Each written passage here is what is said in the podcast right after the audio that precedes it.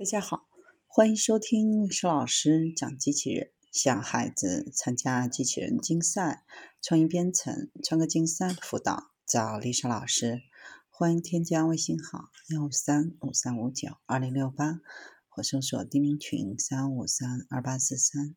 今天丽莎老师给大家分享的是生物三 D 打印多细胞球，构建高密度多细胞组织。研究者开发了一种生物打印方法，可将球状体以高分辨率打印到自愈支持水凝胶中，从而使其图案化并融合到规定空间组织的高细胞密度微组织当中。该方法生物打印的诱导多能干细胞衍生的心脏微组织模型，可实现对心肌细胞和成纤维细胞比值控制。以复制心肌梗塞后出现的疤痕性心脏组织的结构和功能特征，包括收缩力下降、不规则的电活动，将生物打印的体外模型与功能读数结合，以探究各种促再生的治疗方案如何影响组织再生以及心肌细胞增殖而恢复的功能。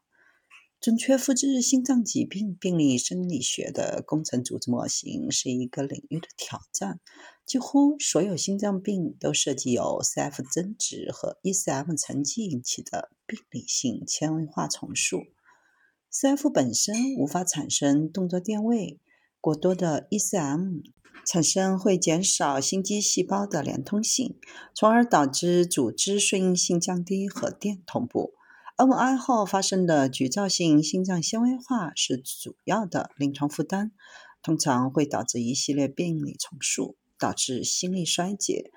工程组织模型可以复制这些病理特征的各个方面，并允许研究复制机构为开发治疗性干预措施提供有价值的工具。为了满足这一需求，研究者使用球状生物打印技术，设计了一种局灶性心脏纤维化的简化模型。为了模拟健康和纤维化的心脏组织，通过将衍生的心肌细胞和 CFS 以不同的比率制成球状体 CF 疤痕，通过对心脏肌钙蛋白和波形蛋白的免疫荧光染色进行验证。对阿尔法激动蛋白的免疫荧光染色还显示出健康球体中牢固的肌结形成，而疤痕球体中的染色有限。与三天的疤痕对照组相比，健康的球体收缩幅度显著增加，并且趋向于更快的封间时间。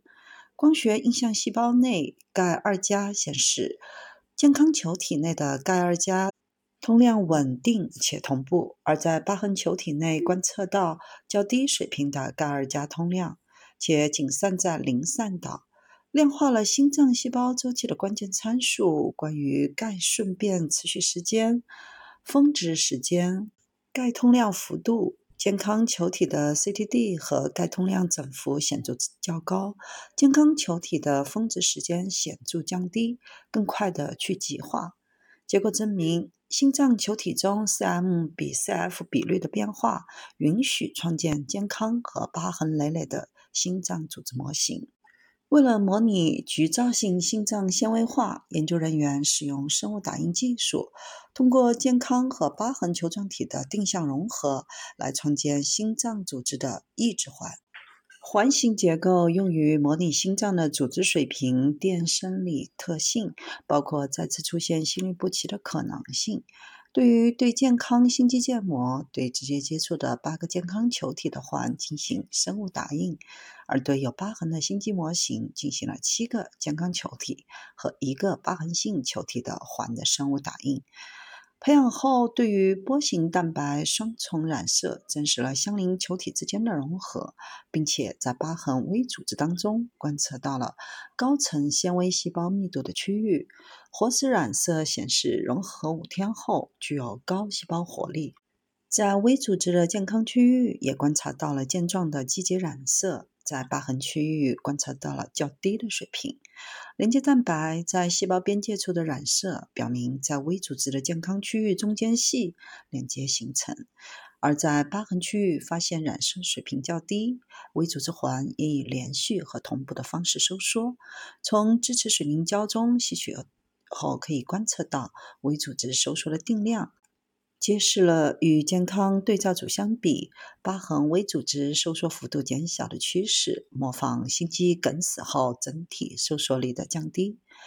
生物打印技术的进步，使得能够开发出更好模仿天然组织和器官复杂性的体外模型和可植入结构。这些技术中的许多技术都依赖于处理嵌入水凝胶中的细胞悬浮液，